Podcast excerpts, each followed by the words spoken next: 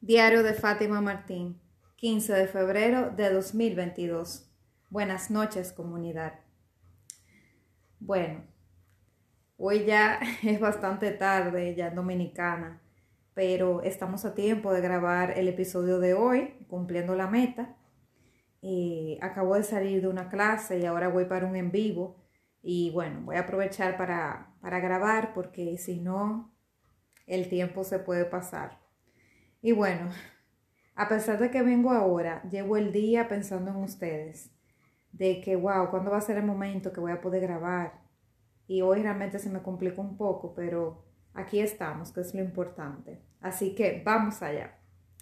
Hemos estado hablando en estos días sobre propósito de vida y vamos a abundar un poquito sobre una frase que les estuve diciendo que tiene que ver con los sueños de si tus sueños son tan grandes que te asustan, significa que es una buena señal. ¿Por qué motivo? Porque si tus sueños son pequeñitos, realmente no significa que, o sea, no son ambiciosos. Sin embargo, si es un sueño que te aterra, que te asusta nada más de pensarlo, que se te ponen los pelitos de gallina, significa que es un sueño bien grande. Entonces, yo agregaría eso. Puede ser un sueño eh, muy ambicioso, un sueño loco, rudo, un sueño, o sea, como que, que tú digas, wow, pero qué difícil se ve, pero que sea lograble. Porque no estamos hablando de un sueño totalmente imposible, ¿ok? Ni de revivir a alguien que murió. Estamos hablando de algo que sea lograble, que aunque te tome mucho tiempo, eh, sea de todas maneras lograble en el tiempo, que tú lo puedas hacer, aunque sea de aquí a 5 o 10 años, pero que sea posible hacerlo. Entonces, si es así, si es un sueño lograble, aunque tú lo veas lejos, pues es un sueño que perfectamente es posible. Y si es posible, lo puedes lograr. Si alguien pensó en algo en algún momento, en un sueño, Normalmente es porque es posible, porque ya ha sido concebido en la mente de alguien. Y nosotros los seres humanos somos seres creadores, totalmente creadores. Y nuestros pensamientos tienen poder y crean nuestra realidad. Ahí viene con una frase fuerte, ¿verdad? Los pensamientos tienen poder y crean nuestra realidad, así como también la palabra crea. Por eso hay que tener cuidado con las palabras que decimos. Entonces yo antes recuerdo que tenía sueños bien pequeñitos, tenía sueños que podría llevar de bolsillo porque eran pequeños, eran llevables a todos lados, eh, que no era algo ambicioso, que no era algo realmente como que me, me pusiera la piel de gallina y me pusiera los ojos con dos corazoncitos, no, eran sueños así como o que no me molaban mucho o, o sueños que yo decía, bueno, no me hacían tanta ilusión, pero por decir algo los decía.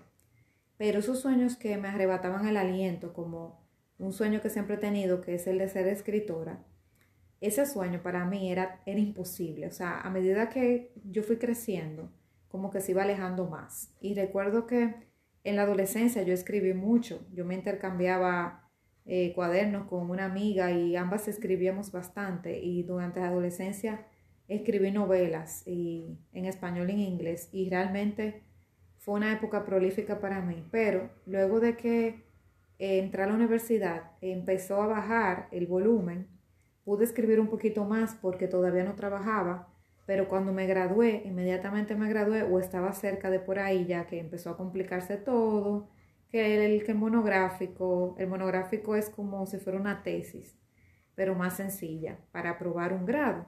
Cuando empezó a complicarse la cosa, que yo cogía clases sábado, domingo, no tenía día libre y empezaba a amanecer y todas las cosas, ahí ya empezó a desbaratarse ese deseo. Empecé a dejar de escribir y una parte de mí empezó a morir junto con mi niña interior. Entonces, cuando ya empecé a trabajar, ahí ya de verdad que el sueño que tenía se esfumó totalmente. Y a medida que iba ganando responsabilidades en el trabajo y conectándome con la vida de adulta y desconectándome con mi vida de adolescente y niña, pues te confieso que sí, que llegó un punto que yo pensé que era totalmente imposible ser escritora. y que tenía simplemente que tirarle tierra a mis sueños y quedarme con el que hubiera sido y un, añoro. Hubo un punto también que yo pensé, eh, quise como ahogar ese sueño y me dije a mí misma, ah, Fátima, boberías, eso, eso es un sueño de tu niña, ya tú no eres tu niña, ya tú creciste, ya esa niña murió, ya eso no es importante, lo importante son, los, son las cosas que tiene que hacer el adulto, ¿verdad? Lo, lo que manda la sociedad. Trabajar, ganar un puesto de responsabilidad, ganar dinero, casarse, tener hijos, esas cosas, ¿verdad? Etcétera, etcétera. Comprar una casa, tener un perro. Esas cosas eran las que yo entendía que eran las importantes y que ya eso de ese sueño de niña, pues era algo que era una historia de una niña y que la adulta era una y la niña era otra y ya eso murió. Pero resulta que nuestros niños siguen con nosotros siempre, aunque nosotros crezcamos. Yo tardé mucho en creerlo y no quería, yo te he contado en otros episodios que yo tenía una guerra fatal con mi niña porque yo quería ahogarla, yo quería entender que ella no existía, pero ella sí me, sí, me lo insistía, de que ella sí existía y que necesitaba hacer ese sueño realidad. Y yo realmente se lo coartaba. Y con el coaching y la conexión a mí misma fue que entendí que estos sueños de niña era necesario irlos haciendo. Y aunque hoy, al día de hoy, todavía no he empezado la hoja de mi primer libro, estoy totalmente convencida de que tengo toda la capacidad para sacarlo y si Dios me da vida y salud, lo voy a hacer, independientemente, porque es un deseo que tengo desde niña, tengo esa necesidad, ese deseo, ese añoro y es algo de lo que más, de lo que más me, me da de hacer en el mundo. Me flipa muchísimo esa idea de sacar un libro. Hay muchas personas que eso no le interesa y no le llena, pero a mí sí.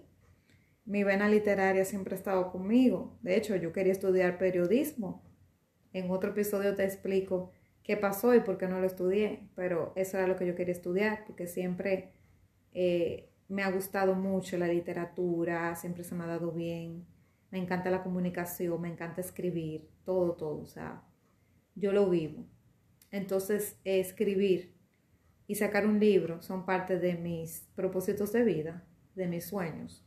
Y para mí llegó a ser tan, pero tan, pero tan grande ese sueño que yo pensaba que era totalmente imposible. Pero es imposible si yo muero. Pero si yo estoy viva, ¿qué me lo impide? ¿Cuál es el motivo por el cual no lo puedo hacer? El miedo al éxito, el miedo al fracaso, el que dirán, ¿verdad? El estoy muy mayor, o el estoy muy joven, o el no tengo plata. Hay muchos, muchas limitantes, y Yo me puse prácticamente todas esas, todas esas etiquetas, todas esas creencias limitantes, me las puse, pero llegó un punto que dije, no, ya no me lucen y tuve que dejarlas. Y por ese motivo, pues renuncié a eso y me envalentoné y dije, no, realmente yo lo puedo hacer. No hay ninguna excusa, porque cada vez que yo ponía una excusa, por ejemplo, de que estaba muy mayor, venía una persona de 60 años y sacaba un libro eh, cada vez que decía no tengo plata, una persona que vendió su vehículo para sacar el libro y lo sacó. Si decía no tengo guía, conocía varias personas que son mentores que te ayudan a cómo crearlo. También está. No tengo editora, personas también que se dedican a editorial. Entonces son tantas las cosas, tantas la excusa. A cada excusa le ponía yo un ejemplo de una persona que lo logró. Entonces, ¿por qué yo no? Entonces, ese es mi sueño, ¿verdad? Es uno de mis sueños más grandes porque tengo varios. Pero ese, para ponerlo sencillo, es el de mi niña interior que sigue conmigo hasta la adultez. Entonces, quiero invitarte a que hurgues dentro de ti y me digas, me puedes dejar en los comentarios si gustas, cuáles sueños tú tienes desde niño que al día de hoy te siguen gustando, te sigue haciendo ilusión, pero no te has atrevido a cumplir. Y mientras más grande sea, mejor aún. Como te digo, el, deseo de ser escritora para mí era imposible. Hasta que vi a J.K. Rowling eh, sacando, sacando el de Harry Potter, por ejemplo, y vi la biografía de ella, dije, wow, ella es una persona de carne y hueso, que pasó muchos problemas que yo no he pasado. Y si J.K. Rowling lo pudo hacer, ¿por qué yo no? Entonces, realmente, la limitación es más mental que otra cosa. Entonces, yo te invito a que busques qué es lo tuyo, En tu caso quizás no es un libro, en tu caso es que te gustaría ser chef o que quisieras abrir tu propia pastelería o tu propio restaurante. En tu caso puede ser que quieres poner un consultorio propio, que quieres grabar un disco, que quieres eh, actuar en teatro, no sé, hay muchas opciones. Pero piensa, algo, mientras más miedo te dé, mientras más ambicioso sea, mejor la señal. Porque significa que te da miedo, pero tú te vas a comprometer a lograrlo, porque es algo que tú deseas con el corazón. Y cuando lo logres, al tú verlo tan difícil, pues obviamente la miel del éxito va a ser más grande, lo vas a disfrutar muchísimo más y lo vas a tener más claro, más vívido en tu recuerdo, porque te costó, porque no fue fácil, porque sudaste sangre, lágrimas para poderlo lograr. No siempre se necesita que sea tan, eh, tanto esfuerzo, ¿verdad? No se necesita que sea ese extremo, pero mientras más te cueste, más lo vas a saborear. Pero si es posible para ti en tu mente, ¿qué te aleja de poder llevarlo a la realidad? Medita en eso. Así que seguimos hablando luego de ese tema y nos vemos mañana. Seguro que sí. Un fuerte abrazo.